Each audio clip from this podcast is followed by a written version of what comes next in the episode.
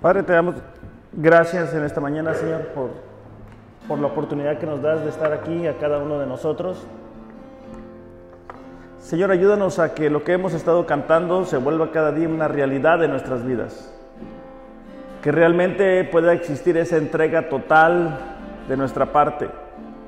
Ese compromiso real, genuino, que es probado, Señor, cada vez que enfrentamos pruebas, tentaciones, dificultades, Padre. Ayúdanos a que la gente, a través de ese compromiso contigo, te pueda conocer.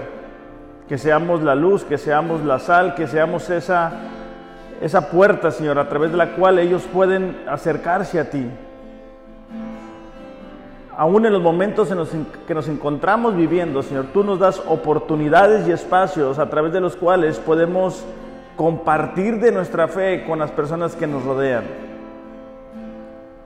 Señor, ayúdanos a que a través de nuestro carácter las personas puedan saber que tú eres real. Y que los cantos de adoración que hemos entonado en esta mañana no se queden en este lugar, sino que sean una manera, un estilo de vida. En el nombre de Jesús, Padre, te lo pedimos. Amén. Le damos un aplauso a nuestro Dios. Muy buenos días podemos tomar nuestro lugar. Qué gusto que estemos aquí. Ah, también a las personas que se comunican, que se comunican, que nos están viendo a través de las redes sociales. Disculpen, ¿verdad? No estoy acostumbrado a esto de las redes.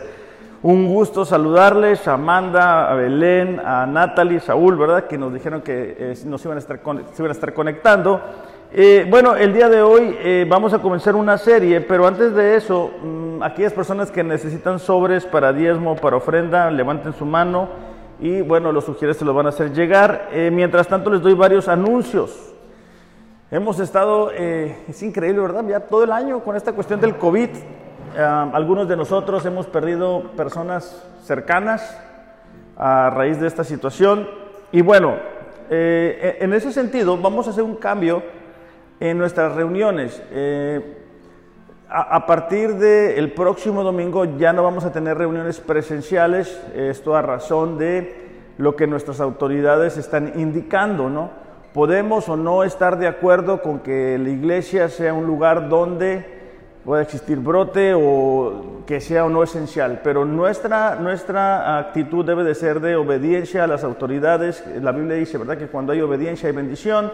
Entonces, en ese sentido, queremos ser parte de la solución y eh, les pedimos, o les pido, una vez más, que nos cuidemos mucho. Eh, las autoridades han sido insistentes en el cuidado del lavado de nuestras manos, el uso de cubrebocas y todo lo demás. Entonces, bueno, a partir del próximo domingo y hasta nuevo aviso no tendríamos reuniones presenciales. Los días martes, las mujeres que se estaban reuniendo aquí, ¿verdad? Para el grupo de mujeres, lo van a seguir haciendo, pero a través de la plataforma de Zoom. Y la oración que teníamos a las 8 de la tarde también lo vamos a seguir haciendo, pero a través de Zoom. Entonces queremos seguir haciendo lo que nos corresponde como iglesia, pero con la prudencia este, que necesitamos en estos tiempos. Si alguno de ustedes tiene dificultad, ¿verdad?, para la cuestión de la tecnología o para la cuestión de Zoom, al final se pueden acercar con los jóvenes, como Ariel, Areli, que también Efi, ¿verdad? Pero que, les enseñen, ¿verdad?, cómo, cómo manejar la, la, la, aplicación esta y de esa manera podemos seguir haciendo iglesia, pero en una forma segura.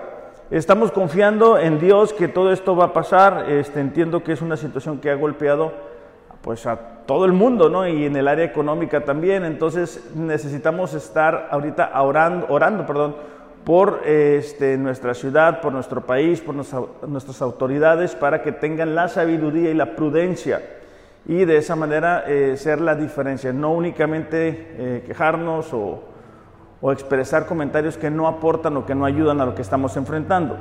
Y bueno, eh, solamente brevemente quiero compartirles, estamos leyendo la Biblia en un año y no sé por qué mi plan va como adelantado un día y el día de ayer a mí me tocó leer a Geo, el profeta. Creo que a algunos les va a tocar el día de hoy. Pero me llamó la atención porque estos eh, israelitas habían regresado después de haber sido llevados en cautiverio a Babilonia. Y ya les habían permitido regresar y comienzan a reconstruir la ciudad, pero se detienen. Y bueno, no se tienen poco tiempo, se tienen bastantes años. Y me gustó porque dice así, eh, Ageo 1, 6, híjole, no veo casi nada.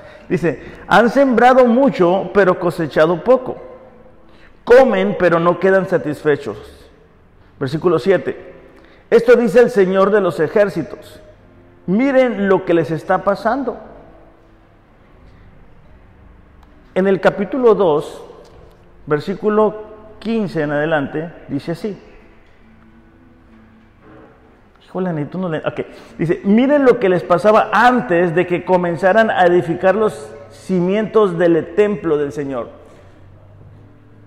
Habían hecho de sus metas personales una prioridad en sus vidas. Dios les había permitido regresar del cautiverio no para cumplir sus sueños y construir casas y que fueran felices, para reconstruir la ciudad de Dios, para reconstruir el templo. Ese era el propósito, esa era la, prioridad que debían de tener en sus vidas. Pero ellos comienzan a enfrentar oposición, empiezan a enfrentar dificultades, entonces ceden ante los sueños que Dios les había puesto en sus corazones y comienzan a edificar sus casas y comienzan a olvidarse del templo del Señor. Y me llama la atención porque nosotros fuimos liberados de nuestra manera vacía de vivir, del pecado que nos esclavizaba, para adorar a Dios, para juntos ser ese templo. Cada uno de nosotros de alguna manera somos como un ladrillo que ah, levanta la estructura de la iglesia. Entonces dice versículo 16, cuando esperaban 20 medidas de grano, cosechaban solo 10. Cuando esperaban sacar 50 litros de lagar, encontraban solo 20. Y Dios explica que Él había enviado dificultades a la vida de los israelitas para que pudieran despertar. Pero en el versículo 19, que es lo que realmente quiere decir, dice así, pero yo les doy una promesa. Cuando la semilla aún está en el granero, todavía no han cosechado su grano, ni las vides, ni las higueras, ni los ganados, ni los olivos han dado sus frutos. Sin embargo, de hoy en adelante yo los bendeciré. Básicamente Dios estaba diciendo, ahora que han hecho de mi templo la prioridad, aún la semilla está en su granero, pero yo envío mi bendición. Y muchas veces nosotros queremos ver la bendición hecha una realidad, pero Dios nos está diciendo el día de hoy que podemos tener semillas guardadas en nuestra vida y que Dios las va a bendecir cuando hacemos de Él la prioridad de nuestras vidas. Entonces, de ahí la importancia para nosotros de estar leyendo todos los días la Biblia. Porque nos da la oportunidad de, eh, en medio de lo que estamos enfrentando, saber cuál es la perspectiva de Dios para nosotros. Muchas veces nos desanimamos, muchas veces miramos las circunstancias, muchas veces lo que vemos no es lo que quisiéramos ver. Pero bueno, cuando hacemos de Dios nuestra prioridad, Él promete bendecirnos. ¿Ok? Bueno. Ahora sí tomamos nuestro sobre. Ah, bueno, solamente, ¿sí trajeron el, detalle, Luigi? Ah, ok. Es que eh, el día de hoy es un día muy especial porque hoy cumpleaños eh, Cristina, esposa de Carlos. Eh, bueno, todos aquí son muy especiales para nosotros, pero Cristina este, se ha distinguido siempre por su compromiso y por su entrega para con nosotros. Y bueno, estamos contentos de que finalmente cumplió 21 años, Cristina, ¿verdad? 21 años de matrimonio, ah, no, 21 años de vida. Este, le damos un aplauso a, Dios por la vida de Cristina. Este, bueno, los que no están aquí, ni modo, no les va a tocar pastel, lo siento. Voy a tener que comer doble porción del pastel que me corresponde y el pastel que les corresponde a ustedes. Pero bueno, vamos a orar este, por los diezmos, por las ofrendas. Padre, te damos gracias en esta mañana por la oportunidad que nos das de estar aquí. Gracias por la vida de Cristina, gracias por su compromiso. Señor, seguimos pidiendo que tú le bendigas de una manera muy especial. Padre, cada uno de nosotros ha traído en esta mañana el fruto del trabajo, el fruto de tus bendiciones sobre nuestras vidas. Pedimos que tú les multipliques, que tú les, nos sigas bendiciendo, que sigas abriendo las puertas para que esta iglesia continúe funcionando, Dios. Te pido de manera especial que bendigas al dador alegre, aquella persona que comprende y entiende que todo lo que tenemos, que todo lo que somos proviene de ti. En el nombre de Jesús, Señor, te damos gracias. Amén. ¿Podemos pasar, por favor? ¿Está? Ah, gracias.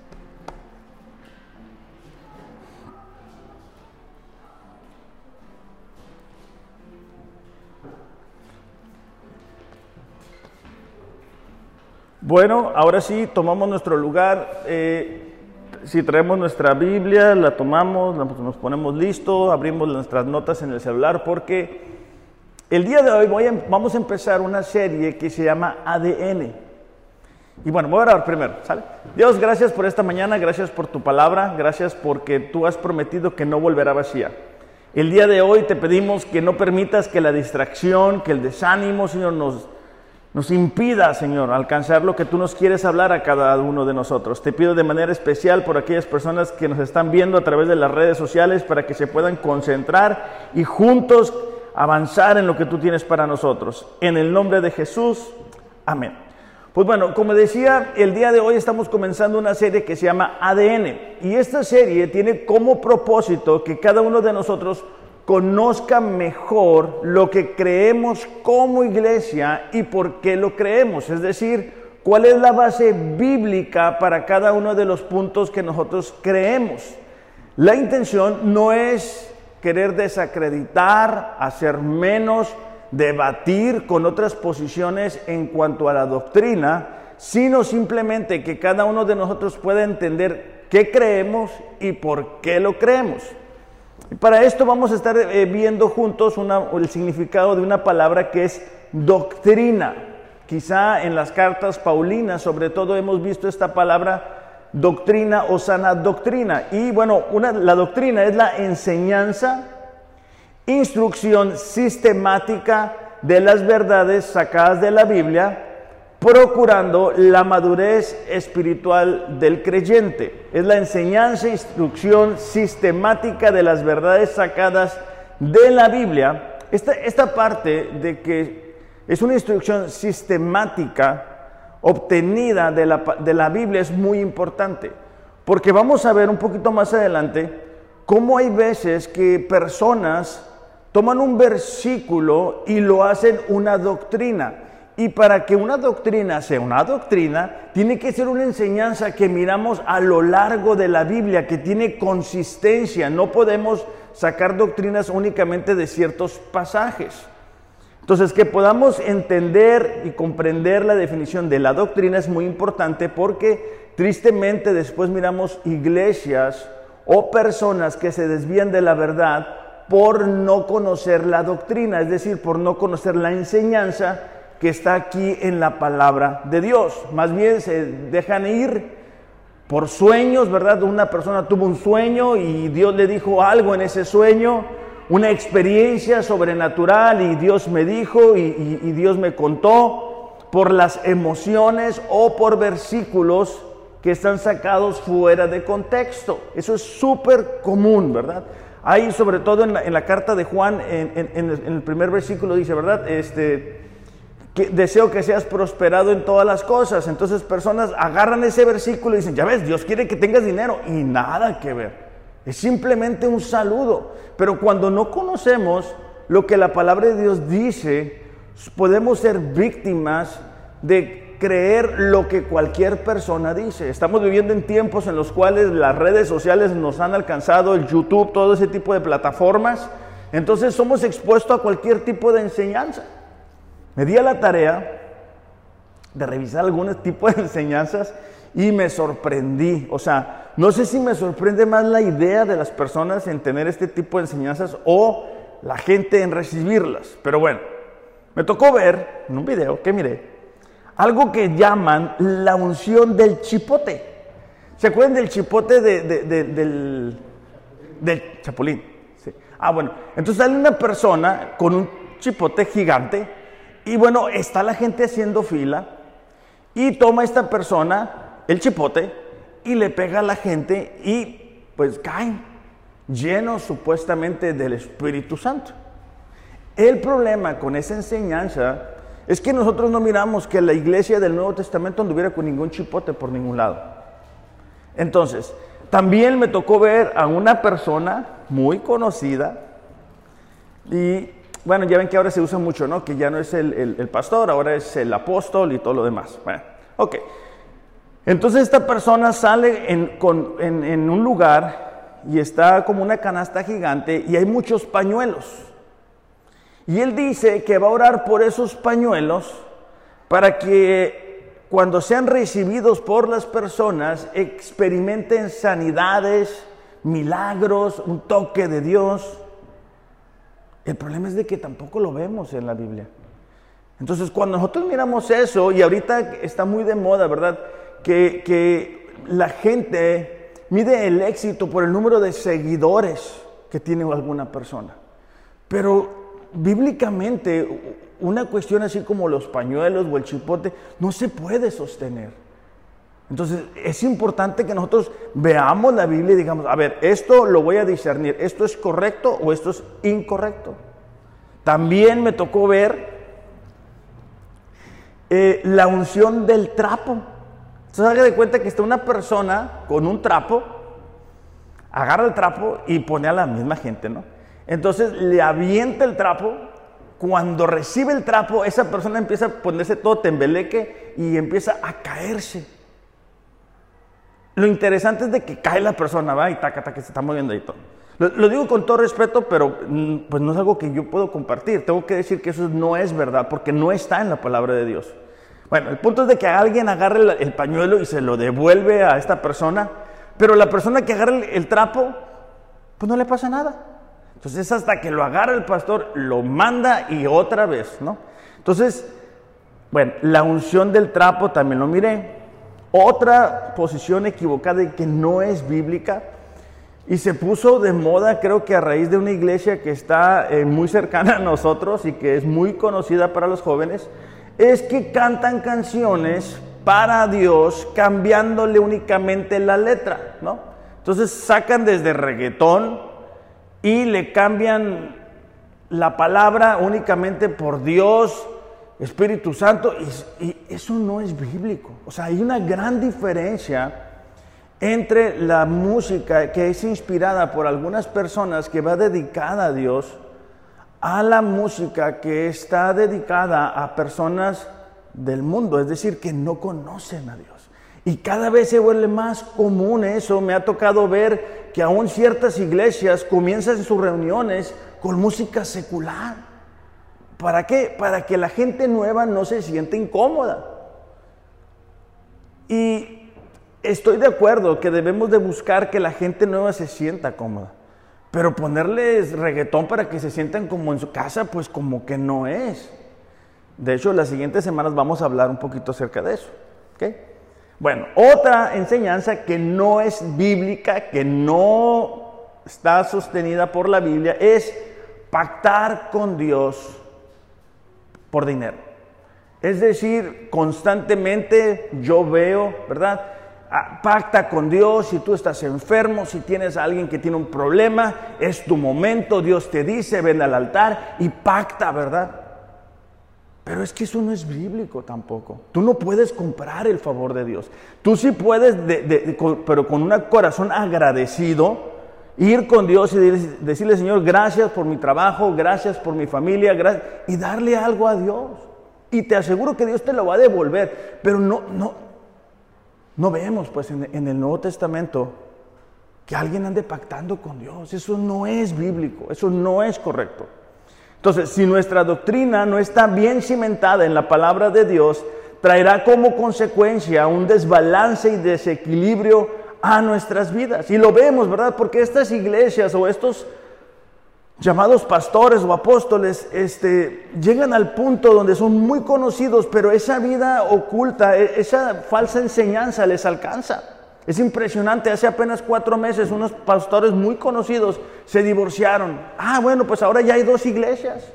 Dices tú, ¿cómo es posible? ¿Dónde está esa doctrina? ¿Por qué? Porque la doctrina es una enseñanza bíblica de forma sistemática, pero de alguna manera pone los cimientos para que entonces lo llevemos a la vida práctica. La doctrina tiene como propósito que cada uno de nosotros podamos crecer, madurar, no el beneficio de alguna persona en lo personal o en lo particular.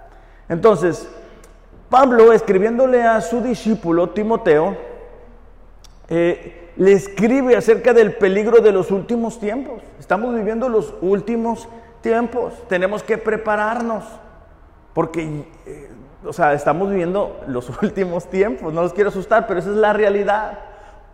Segunda de Timoteo capítulo 4 versículo 3, si traen su Biblia, sáquenla, si traen su celular, tomen la fotografía porque debe aparecer. Dice, porque vendrá un tiempo en que no soportarán la sana doctrina, sino que aún teniendo comezón de oír, se amontonarán, fíjate la siguiente parte, maestros conforme a sus propios malos deseos.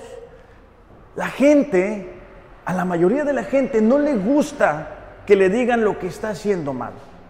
A la gente le gusta escuchar, eres un campeón, Dios te ama, tienes gran potencial, tienes gran capacidad, tú puedes hacerlo, qué bien lo hiciste. Pero si tú le dices, ¿sabes qué? Tienes que cambiar esa actitud. Tienes que trabajar en esta área. Tienes que comprometerte con Dios. Tienes que ser fiel con Dios en diezmos y ofrendas. Entonces eso no les gusta. Aquí está diciendo que en los últimos tiempos se va a distinguir porque las personas no les va a gustar que ser confrontadas con la palabra de Dios. A la gente lo que le va a gustar es que les hagan cosquillas mientras siguen pecando. Entonces ellos van a buscar esos maestros. Por eso es que hay iglesias que son muy famosas, son muy conocidas y que lo único que tienen es buena música. ¿Por qué? Porque ahí todo es, eres un campeón, Dios tiene grandes cosas para ti. Y yo creo que eso es cierto, ¿eh? Pero creo que no es toda la verdad. Creo que es parte del mensaje, pero creo que no es el mensaje completo. Creo que Dios está comprometido en que cada uno de nosotros podamos madurar, que nuestro carácter pueda ser transformado. Dice versículo 4, y se apartarán de la verdad, apartarán de la verdad sus oídos y se volverán a fábulas o mitos o cuentos o experiencias o emociones. Es lo que estamos viviendo ahorita. Hay iglesias en las cuales la palabra de Dios no es predicada. Se trata de las experiencias, de lo que les pasó alguna vez, de chistes, de cuentos. Y no es eso de lo que realmente se trata. Entonces Pablo escribiéndole a Timoteo, que era el discípulo de Pablo y que estaba al frente de la iglesia, le dice, ¿sabes qué? Tienes que prepararte, porque en los últimos tiempos la gente no va a querer ser confrontada con su verdad, con su condición, no va a querer cambiar. Van a buscar maestros que les digan lo que ellos quieren escuchar. Versículo 5, pero tú, dice, sé sobre en todo, soporta las aflicciones, haz obra de evangelista y cumple tu ministerio. en la misma segunda carta de Timoteo, capítulo 1, versículo 13, dice Pablo a Timoteo, aférrate al modelo de sana enseñanza que aprendiste de mí. Un modelo formado por la fe y el amor que tienes en Cristo Jesús. Pablo le está diciendo a Timoteo, ¿sabes qué? Es tanta la corriente, es tanta la fuerza, es tanta la influencia de una doctrina equivocada que tú tienes que aferrarte a lo que yo te dije, que tú tienes que aferrarte a lo que la palabra de Dios dice. ¿Y cómo nos aferramos? Bueno, conociendo lo que la palabra de Dios dice. Si no, somos movidos por la corriente, porque vuelvo lo mismo. Si vamos a las plataformas digitales, con gran frecuencia nos vamos a encontrar con mensajes, con prédicas que no son bíblicas. Entonces Pablo le dice, ¿sabes qué? Tienes que aferrarte al modelo de enseñanza, lo que aprendiste de mí, lo que está en este libro. Su modelo formado por la fe, es decir, la confianza plena que la palabra de Dios es la verdad y el amor. Necesitamos tener amor para las personas y decirles, ¿sabes qué? Estás equivocado, estás fallando aquí. Ahora, segunda de Pedro capítulo 2, versículo 1 dice, en Israel también hubo falsos profetas, tal como habrá falsos maestros entre ustedes. Ellos les enseñarán con astucia herejías destructivas. Hasta negarán al Señor quien los compró. Eso provocará su propia destrucción repentina. Estos versículos solamente nos ayudan a darnos cuenta que la doctrina, es decir, el conjunto de enseñanzas e instrucciones que podemos sacar de la Biblia de manera sistemática es importante. Porque cuando no tenemos la doctrina, es decir, cuando no tenemos el fundamento de lo que la palabra de Dios dice y vamos edificando simplemente en nuestras emociones, en sueños, en experiencias, en lo que yo creo, en lo que yo pienso, tenemos el peligro de que eso se nos venga abajo. Entonces, el propósito de esta serie, una vez más, es que tú y yo podamos conocer la doctrina que nosotros tenemos como iglesia y por qué la tenemos. Y bueno, la primera doctrina que quiero que juntos repasemos en esta mañana es la doctrina de la salvación. Es la doctrina de la salvación. Y vuelvo a lo mismo. Mi intención no es buscar desacreditar otras posiciones. Simplemente decirte qué creemos y por qué lo creemos. En Juan capítulo 3, versículo 16, encontramos una promesa hermosa. Juan capítulo 3, versículo 16 dice, porque de tal manera, porque de tal manera amó Dios al mundo que ha dado a su Hijo unigénito para que todo aquel que en él cree no se pierda, más tenga vida eterna. Yo recuerdo que ese fue el primer pasaje que yo me aprendí porque me di cuenta que el amor de Dios era tan grande que existía la posibilidad para mí de creer en Él, de aceptarle y experimentar de la vida eterna. Ahora, esto nos trae de regreso al punto de que una persona que no conoce a Dios está condenado a vivir una eternidad separada de Dios. Porque la Biblia nos demuestra que la paga de la muerte, perdón, la paga del pecado es muerte. Entonces, cada uno de nosotros tenemos la posibilidad de creer en Dios y comenzar a experimentar de la vida eterna. La vida eterna comienza cuando tú y yo decimos que sí a Dios, cuando tú y yo rendimos nuestra vida. Hebreos capítulo 9, versículo 24 en adelante dice así, pues Cristo no entró en un lugar santo hecho por manos humanas, que era solo una copia del verdadero que está en el cielo. Él entró en el cielo mismo para presentarse ahora delante de Dios a favor de nosotros. No entró en el cielo para ofrecerse a sí mismo una y otra vez, como lo hace el sumo sacerdote aquí en la tierra, que entra en el lugar santísimo año tras año con la sangre de un animal. No se me preocupen, ahorita les voy a explicar.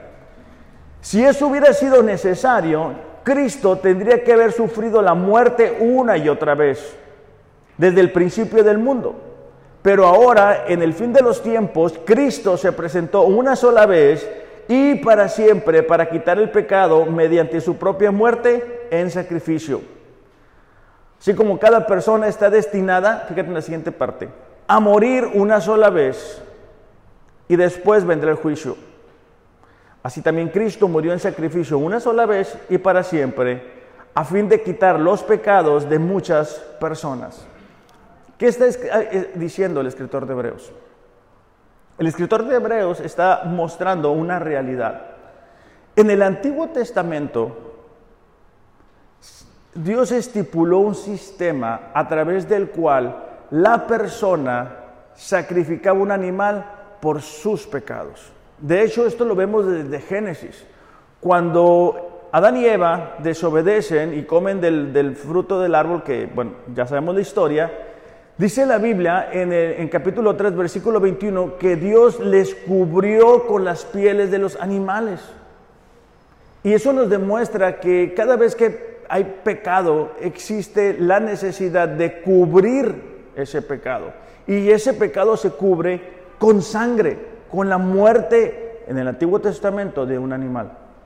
Pero esto, este sistema de Levítico, tenía como propósito, bueno, de alguna manera ser consciente a las personas de que habían pecado, que se encontraban separados de Dios, que había que cubrir eso, pero también les mostraba el camino a la salvación que sería en un futuro Jesucristo. Entonces, por eso está diciendo que Jesucristo no entró en un lugar hecho aquí en la tierra, porque en, el Antiguo Testamento había un sistema en el cual estaba el sacerdote, el cual entraba una vez al año al lugar santísimo, se presentaba, ofrecía primero eh, el, el sacrificio por sus pecados y después por el pueblo. Jesús no lo hizo así porque él vivió una vida sin pecado.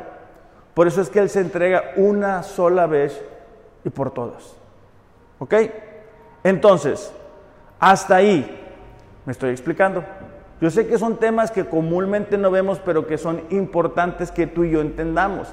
De hecho, quiero darte algunas definiciones porque sé que te las vas a encontrar en tu Biblia y es importante que las conozcas. Una palabra que te vas a encontrar en tu Biblia es la palabra expiación. La palabra expiación. Bueno, la palabra expiación significa cubrir o hacer posible el restablecimiento de la armonía entre Dios y el hombre. Es cubrir y hace posible el restablecimiento de la armonía entre Dios y el hombre. Y esto tiene como referencia porque el pecado es una ofensa a nuestro Dios santo.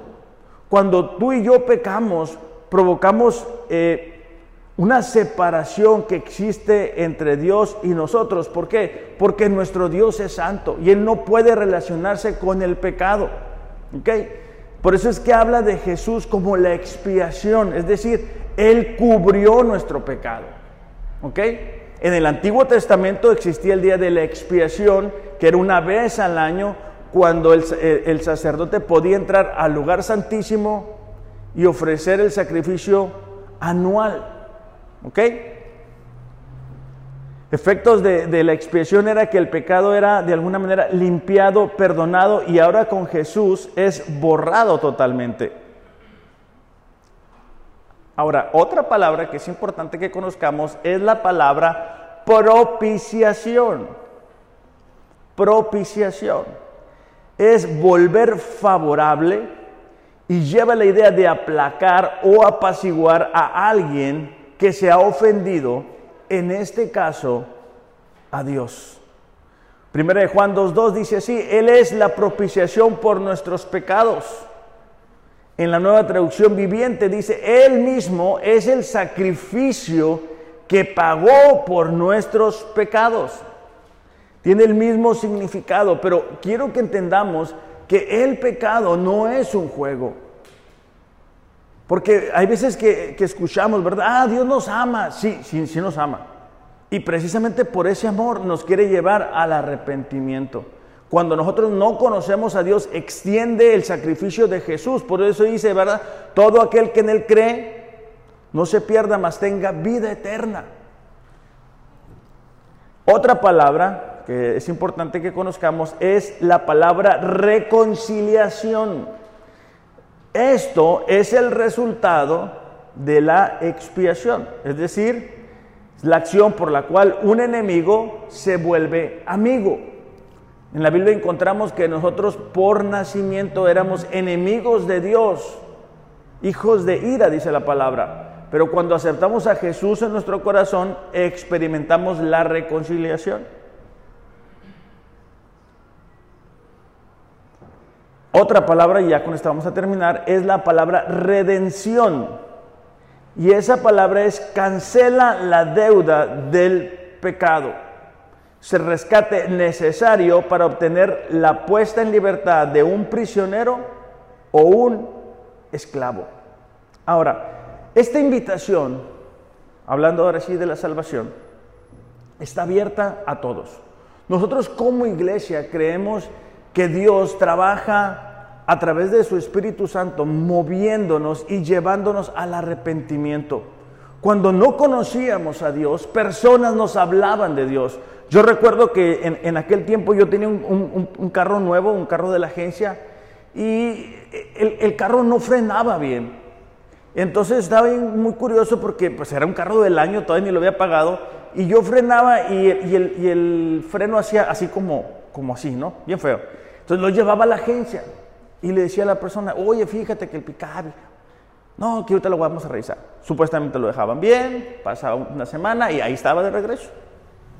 Y en, el, en, la, bueno, en la revisada ahí del carro y toda esa cuestión, la persona me dice, ¿sabes qué? Me dice, es que Dios te quiere decir algo, mes. Dios te ama.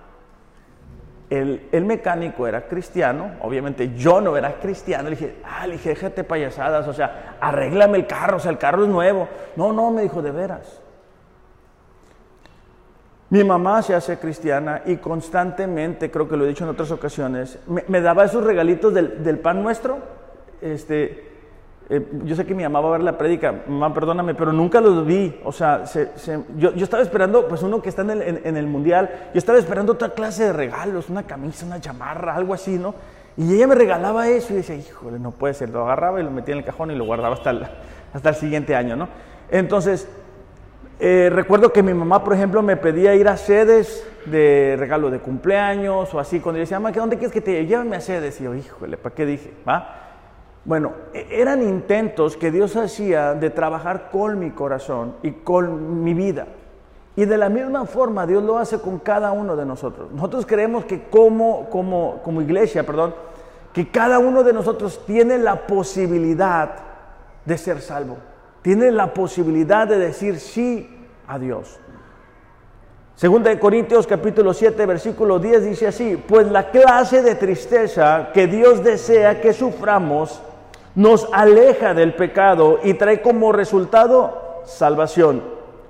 No hay, dice, que lamentarse por esa clase de tristeza.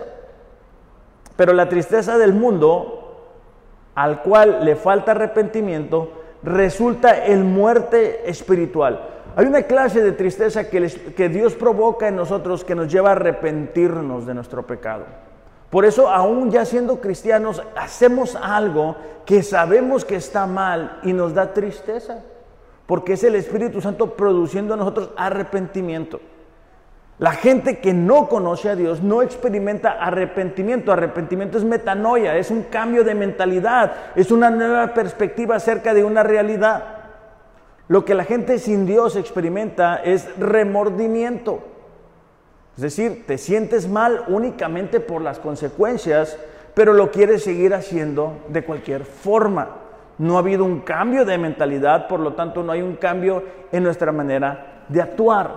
Ahora, Creemos, una vez más, como iglesia, que la, opción de ser salvo está abierto a todas las personas. Existe otra postura que se ha puesto muy de moda que dice, en verdad, Dios ya eligió quiénes van a ser salvos y quiénes no van a ser salvos. Él ya lo predestinó. Hay unos que van a ser salvos, otros no van a ser salvos. Es una gracia irresistible. Tú no puedes evitar ser salvo. Recuerdo cuando estaba en el grupo de jóvenes que llegó una persona, un americano, y pues en una de las conversaciones, él estaba ahí, estaban ahí platicando bien a gusto, y esta, esta persona más adulta le dice, oye, ¿sabes qué? ¿Tú eres de los salvos o tú eres de los no salvos? Pues se le cruzaron los ojos, dijo, no, no sé qué estás hablando. Sí, es que Dios ya predestinó, ya predestinó a unos a, vivir separados de Él y predestinó a otros para ser sus hijos. Oh, pues bien agüitado el muchacho. Entonces, nosotros no creemos en eso. Nosotros creemos que la opción está abierta a todas las personas, que el Espíritu Santo trabaja en nosotros porque imagínate un Dios así. O sea, e, es como si me dijera, ¿sabes qué? Te, te voy a salvar si puedes volar. Pues sí, pues no puedo volar. Pues es que fuiste predestinado. No, no, no hace sentido, no es Bueno, desde nuestro punto de vista, vuelvo a lo mismo. Respetamos cualquier posición, pero esta es nuestra posición debido a lo que la Biblia dice. Romanos 3, 21 al 26 dice así. Pero ahora, dice, tal como se prometió tiempo atrás en los escritos de Moisés y de los profetas, Dios nos ha mostrado, fíjate esta parte, ¿Cómo podemos ser justos ante Él sin cumplir con las exigencias de la ley? En el Antiguo Testamento tenían la ley, la cual era imposible de cumplir. De ahí el sistema levítico del sacrificio de animales que te decía. Pero la ley tenía como propósito que ellos se dieran cuenta que necesitaban de Dios. ¿Ok? Versículo 22. Dice, Dios nos hace justos a sus ojos cuando ponemos nuestra fe en Jesucristo. Esta es la manera en la cual tú y yo y personas cercanas a ti pueden aceptar a Jesús en su corazón, cuando ponen su confianza en Dios. ¿Ok? Y eso es verdad, dice, para todo el que cree. sea quien fuere. No dice ahí, ¿verdad? Solamente para unos, porque los otros no van a poder ser salvos. La Biblia está expresando en estos versículos que la posibilidad, la opción de ser salvos está abierta a todo el mundo. Y eso nos da la oportunidad a nosotros de que cuando estamos en el trabajo, cuando estamos en reuniones este, familiares, podemos hablarles del amor de Dios. Y de esa manera evitar que esa persona se pierda. Versículo 23, pues todos hemos pecado. Nadie puede alcanzar la meta gloriosa establecida por Dios, es decir, el parámetro de la palabra de Dios. Sin embargo, con una bondad que no merecemos, otras versiones dicen gracia, Dios nos declara justos por medio de Cristo Jesús, quien nos liberó del castigo de nuestros pecados, es decir, en otras versiones vas a encontrar redención. Pues Dios, dice, ofreció a Jesús como el sacrificio por el pecado. Las personas son declaradas justas a los ojos de Dios cuando creen que Jesús sacrificó su vida al derramar su sangre. Ok, aquí nos demuestra una vez más que estamos separados de Dios y que Dios en su infinito amor a través de la gracia nos da la posibilidad de, si confiamos en Jesús, ser salvos. Ahora, al principio leíamos en Hebreos que está destinado un día y después de eso el juicio. En ese juicio hay dos lugares a donde vamos a poder ir. O estamos en la presencia de Dios o estamos en el infierno. En la Biblia no te vas a encontrar por ningún lado el lugar del purgatorio. Ni tampoco te va a decir que si gente abajo está orando por ti, vas a moverte del purgatorio al cielo. No está ahí ni tampoco te habla, ¿verdad?, de la posibilidad de comprar este perdón de pecados. No está ahí. Sé que muchas veces son tradiciones que nosotros tenemos, pero no es una doctrina que se sostiene bíblicamente. Entonces, o estamos en el cielo o estamos alejados de Dios en el infierno. No hay, no hay término medio. ¿Ok? Entonces la salvación está disponible para todos siempre y cuando creamos o confiemos nuestra vida a Dios. Efesios 1.4 dice, incluso, dice, antes de haber hecho el mundo, Dios nos amó y nos eligió en Cristo para que seamos santos e intachables a sus ojos. Dios decidió de antemano adoptarnos como miembros de su familia al acercarnos a sí mismo por medio de, de Jesucristo. Eso es precisamente lo que él quería hacer y le dio gran gusto hacerlo. En este pasaje nos damos cuenta que el, instrumento o el método que Dios utiliza para que nosotros podamos ser salvos, el mediador es Jesús. Él dice, ¿sabes qué? Dios preparó de antemano el sacrificio de Jesús. Esa es la única manera a través de la cual nosotros podemos ser salvos no es si le hacemos oraciones a ciertos santos o a ciertas personas que fallecieron, porque ellos están igual, están muertos. ¿Me explico? O están o en el infierno o en el cielo. No están intercediendo por nadie. La Biblia no declara eso, no lo sostiene eso. Entonces, aquí nos damos cuenta que Dios preparó de antemano, y es la llamada predestinación, a través de Cristo Jesús. Hay posiciones que dicen, ah, no, es que como Dios es soberano, ¿verdad? Dios eligió a Carlos para que fuera salvo, pero a Luigi no lo eligió. Entonces no importa lo que Luigi haga. ¿Por qué? Porque fue predestinado para eso. Entonces Luigi, pues no. Pero no es bíblico. ¿Por qué? Porque está diciendo que es a través de Jesús que Él hizo esa predestinación. Esa palabra predestinación conlleva varios significados. El primero es un plan predeterminado con un propósito en mente. Y, el propósito en mente, y es lo que vamos a ver la siguiente semana, es que fuéramos santos e intachables. Pero aunque Dios es soberano, es como el... ¿Cómo se llama el que tiene muchos colores? ¿Sale cuando llueve? Luigi. Arcoíris. Ah, gracias. Arcoíris. Entonces, un arcoíris, ¿qué colores tiene el arcoíris? Ajá, pero ¿qué colores tiene? Verde, rosa, bueno, ahí se les imagina, ¿ok? En su mente. Gracias, mi amor. Ya, gracias. Cada color, solo para explicarlo un poquito mejor, implica un atributo del carácter de Dios. ¿Ok? Soberano, santo, justo. Lo sabe todo, lo puede todo. Pero cuando decimos, bueno, Dios eligió a Nefi para que se vaya al infierno, porque es soberano y él decide qué hace, ¿no? ¿Quién le va a decir que no haga? Es soberano, pero también es justo, también es bondadoso, lo sabe todo lo puede hacer todo. O sea, no podemos elevar un color al máximo porque cuando hacemos eso disminuimos los otros colores del carácter de Dios. O sea, cuando Él actúa, Él actúa con todos los atributos de su carácter, no actúa enojado. No, funciona así. Entonces, por eso, como iglesia, nosotros creemos en que la predestinación tiene como base que es a través de Cristo Jesús que podemos ser salvos tiene como base que Dios lo sabe todo. Dios sabe quiénes van a responder a su llamado. Dios conoce realmente lo que hay en el corazón de las personas. Por eso es que dice en la Biblia, ¿verdad? Jesús no se confiaba de ellos porque sabía lo que había en su corazón. Podemos ver nosotros a personas que se emocionan, que vienen a la iglesia y que hacen cosas y de repente no los vemos. ¿Por qué? Porque no se arrepintieron realmente, porque no confiaron realmente su vida a Dios.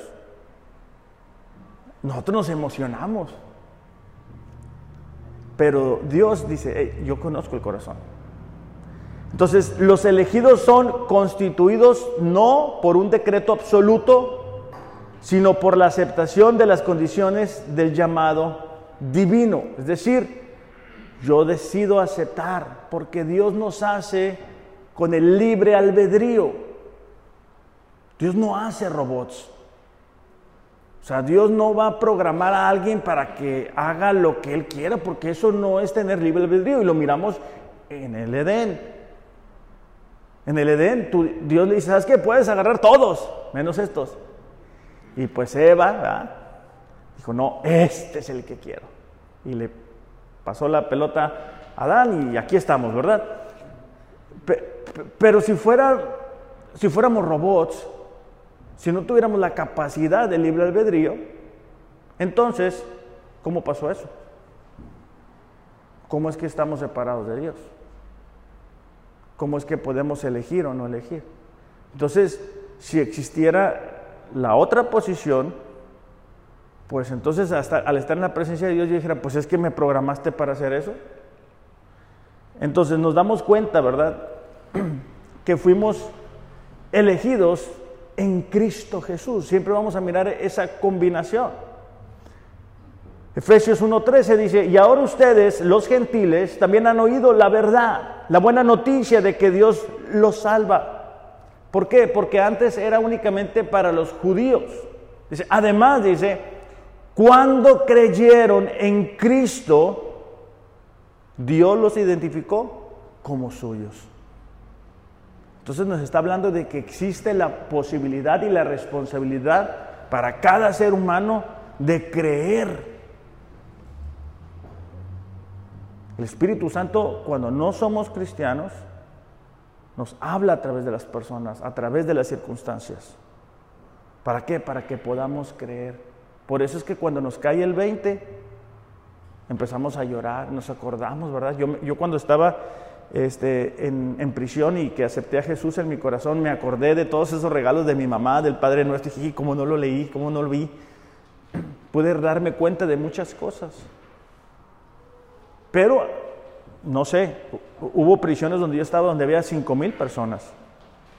Y no, no quiero decir que yo era el único, pero sí era de los pocos cristianos. Entonces, personas pueden enfrentar la misma situación y reaccionar de una manera diferente porque cada uno tenemos un corazón y el pecado tiene la posibilidad de engañarnos. El pecado tiene la capacidad de hacer nuestro corazón duro. Por eso es que cuando nos, alejamos de Dios un poquito, y alguien te dice, hey, vamos a la iglesia, tu reacción es, ah, quiero ir. ¿Por qué? Porque el corazón se está haciendo duro. Cuando estamos pecando y abrimos la Biblia, ¿verdad? Y leemos y leemos, no entra nada. ¿Por qué? Porque el corazón está duro. Primera de Pedro capítulo 1, versículo 1 y 2 dice, Pedro, apóstol de Jesucristo, a los expatriados de la dispersión en el Ponto, Galacia, Capadocia, Asia y Bitinia. Versículo 2, elegidos según la presencia de Dios, es decir, el conocimiento previo de Dios.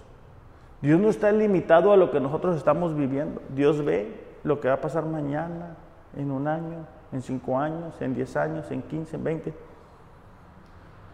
Dice, eh, elegido según la presencia de Dios Padre en santificación del Espíritu, para obedecer y ser rociados con la sangre de Jesucristo. Que eso será lo que veremos la próxima semana. Es decir, para qué fuimos salvados. Ahora, una vez que hemos dicho que cualquier persona tiene la capacidad y la responsabilidad de aceptar a Jesús en su corazón, debido a que por naturaleza estamos alejados de Él y nuestro destino es el infierno, pero que Dios nos da eh, a su Hijo como ese sacrificio que cubre, como ya hablamos de la expiación, que cubre, que nos reconcilia con Él, que nos redime, es decir, que nos libera del pecado, y que eso es a través de Jesús. Hay otra parte que es muy importante, que ustedes entiendan que creemos. Y es que es importante cuidar nuestra salvación. Hay iglesias, hay pastores muy conocidos, a los cuales respetamos, que dicen, una vez que una persona es salva, es siempre salva. Haga lo que haga. Entonces, si se alejó, significa que nunca fue salvo. Entonces, pues, bueno, esa es la posición, no es la nuestra. Nosotros como iglesia, basado en los pasajes, bueno, hay muchos pasajes, pero voy a leer algunos solamente, creemos que debemos de cuidar nuestra salvación. La salvación no es que, no es que se desaparezca, ¿verdad? Porque si no, ¿cómo se te va a desaparecer? Bueno, es que si yo lo descuido, lo voy a perder. Hebreos 2.1 dice, por tanto, fíjate la siguiente parte, es necesario que con más diligencia atendamos a las cosas que hemos oído, no sea que nos deslicemos. La nueva traducción viviente dice así, debemos prestar mucha atención a las verdades que hemos oído para que no nos desviemos de ellas. Si no existiera la posibilidad de alejarme de Dios, pues no existieran tantas advertencias de cuidado, fíjate, mantente, sé diligente, presta atención. Versículo 2, porque si la palabra dicha por medio de los ángeles fue firme y toda transgresión y desobediencia recibió justa retribución, eh, versículo 3, ¿cómo escaparemos nosotros si descuidamos una salvación tan grande? El escritor de Hebreos está diciendo, en el Antiguo Testamento los actos de desobediencia tenían un pago. ¿Cómo es posible que ahora en el nuevo pacto ustedes crean que no va a haber consecuencias si descuidan una salvación tan grande que se les ha presentado? Versículo, perdón, Hebreos capítulo 10, versículo 26 dice, porque si pecamos voluntariamente después de haber recibido el conocimiento de la verdad, ya no queda más sacrificios por los pecados la nueva traducción viviente dice, queridos amigos, si seguimos pecando a propósito, después de haber recibido el conocimiento de la verdad, ya no queda ningún sacrificio que cubra esos pecados. La semana pasada empezamos con los eh, testimonios, ¿no? Y bueno, el, primero lo hizo eh, Nefi, y bueno, él cuenta lo que era su vida antes de conocer a Dios. Y la mayoría de nosotros nos podemos identificar porque cuando aceptamos a Dios, nos da tanta vergüenza reconocer lo que hacíamos. Algunos nos da mucho pesar, otros ¿cómo es posible que anduviéramos haciendo eso? Hay personas, ¿verdad? Que no voy a decir, porque le estoy mirando, que me han dicho, hey, yo vestía la ropa bien así. No, pues él sabe, ¿verdad? Bien, los pantalones sueltos así. Bueno, son cambios que Dios va haciendo. Pero muchas de las cosas que son un poquito más delicadas, ¿no? Como llámese una adicción, un pecado, lo hacíamos en ignorancia. Lo hacíamos porque así nos enseñaron. Lo hacíamos porque así era nuestro papá, es lo que miramos, es lo que todo el mundo hace. Pero cuando llegamos y miramos la Biblia decimos, ay, estoy haciendo esto mal, necesito arreglar esto, necesito cambiar esta actitud, esto es lo que no me permite llamarme bien. Pero ahora ya conocí la verdad. Y si yo digo, ah, no, ya miré esto, pero voy a hacer lo que me da la gana, porque me gusta el pecado, me gusta disfrutar de esto. Entonces dice Hebreos, hey, no hay otro sacrificio. ¿eh? O sea, en el antiguo pacto había consecuencias de no obedecer a la palabra de Dios. La consecuencia es de que un animal moría, la sangre derramada, el día de expiación era un espectáculo ver animales haciendo fila, siendo degollados, sangre corriendo por todos lados. Era para que la gente se diera cuenta que el pecado no es un juego, que el pecado no se cubre con que, ah, Dios te ama, no pasa nada, échale ganas. No, no, tiene que haber un arrepentimiento, un entendimiento de que nuestro Dios es santo y que nuestra, naturaleza es pecaminosa. Entonces, ahora que hemos sido salvos, que hemos experimentado de la renovación, dice, hey, cuidado si tú decides pecar voluntariamente. Tú ya conoces la verdad, tú ya sabes lo que Dios dice, Tú ya experimentaste de las consecuencias. Dios tuvo misericordia de ti. Aguas. Versículo 27. bueno, terminando el versículo 26, dice, ya no queda más sacrificio por los pecados, sino una horrenda expectación de juicio y de hervor de fuego que ha de devorar a los adversarios. No hay de otra. O sea, si alguien decide, ah, yo voy a seguir pecando de manera voluntaria. Yo ya conocí a Dios de su amor, de su misericordia, de su plan, pero voy a seguir dándole ahí. Dice ahí, no hay, otra no hay otro sacrificio, no hay otra expectación. Juicio, fuego, por toda la eternidad nada más. Hebreos 10:39 dice, pero nosotros no somos de los que retroceden para perdición, sino de los que retienen, perdón, de los que tienen fe para preservación del alma. Es una invitación para nosotros, ¿verdad? Porque dice ahí, hay quienes retroceden y se pierden. No habla ahí, ¿verdad? De, bueno, ya eres salvo, cruza los brazos, no pasa nada de todas maneras todo va a estar bien. Dice, hey, hay quienes retroceden y se pierden. Nosotros no somos de esos, pero existe esa posibilidad. Aún el mismo Pablo, quien levantó iglesias, desarrolló líderes, pastores, discípulos, dice así en el versículo 26 de Primera de Corintios, así que yo, dice, de esta manera corro no como a la aventura, es decir, nada más por correr. De esta manera peleo, no como quien golpea al aire, sin sentido, sino que golpeo mi cuerpo, lo pongo en servidumbre, no sea que habiendo sido heraldo para otros, yo mismo venga a ser eliminado. Pablo dice, ¿sabes qué? Yo le he hablado a tanta gente de Cristo, yo he hecho tantas cosas para Él, he sacrificado tanto, pero no me cruzo de brazos. No pienso que ya se terminó, sino que dice, continúo, ¿verdad? Dominando mi cuerpo, porque no voy a ser que habiendo hablado a otros de Dios, yo mismo pueda ser eliminado. Ariel, ¿pueden pasar, por favor? Creo que ya me extendí mucho. Primera de Timoteo, capítulo 4, versículo 1, dice así. El Espíritu Santo nos dice claramente que en los últimos, perdón, que en los últimos tiempos algunos se apartarán de la fe verdadera. Seguirán espíritus engañosos, enseñanzas que provienen de demonios. Estas personas son hipócritas, mentirosas y tienen muerta la conciencia. Hace rato te dije, estamos viviendo los últimos tiempos. Estamos viviendo un levantar en contra de Dios, en contra de sus decretos, como no lo habíamos experimentado antes.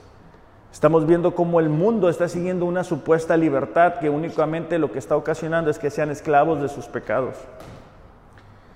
Y lo, importante de la doctrina de la salvación es que podamos recordar que nuestro destino era una eternidad alejados de Dios. Pero que el amor de Dios fue tan grande por cada uno de nosotros que nos dio a Jesús como ese sacrificio capaz de cubrir nuestros pecados.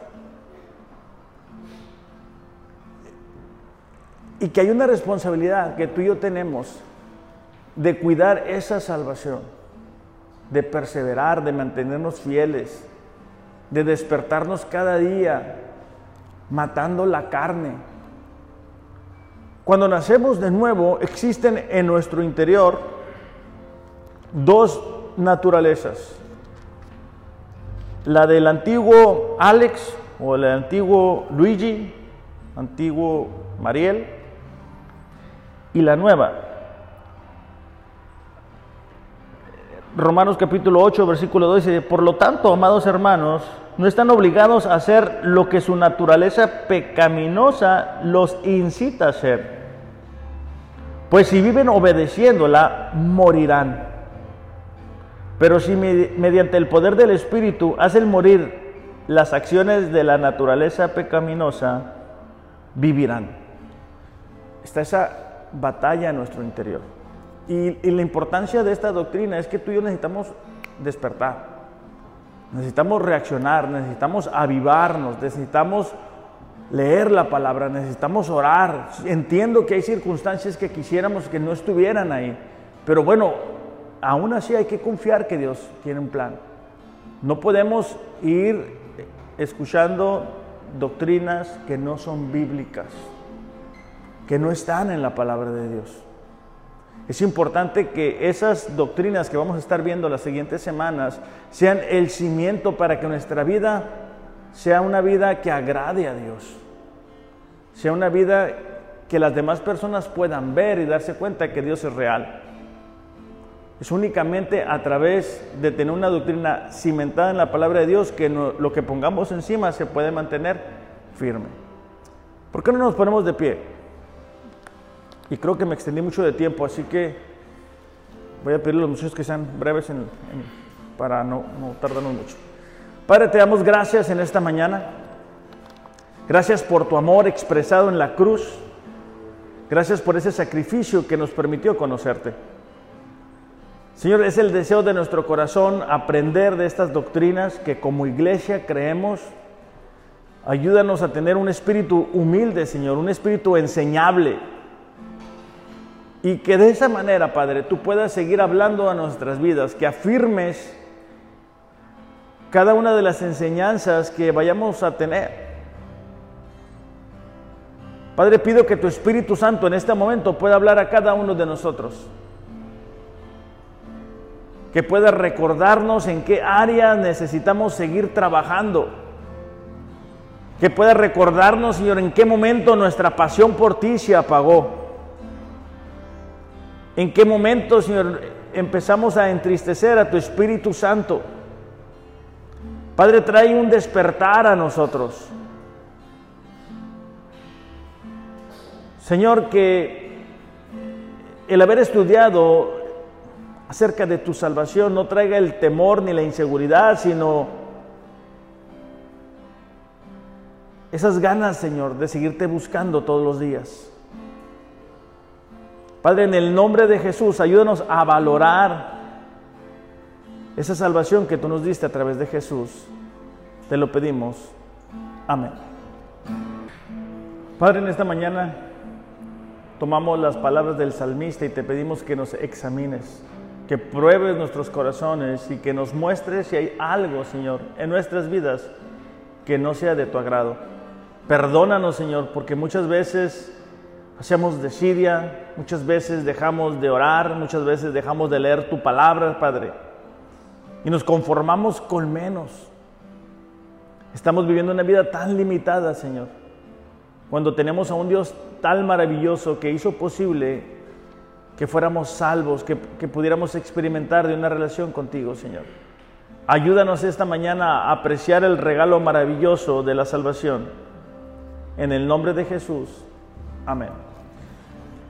Iglesia, ah, sé que son enseñanzas que comúnmente no tenemos, pero que es importante que, que aprendamos qué creemos y por qué lo creemos. Las siguientes semanas voy a ir desarrollando otros temas. Cuídense mucho, usen su cubrebocas, lávense sus manos. Que tengan un excelente, excelente domingo. Los amo, pero Dios les ama más. Gracias.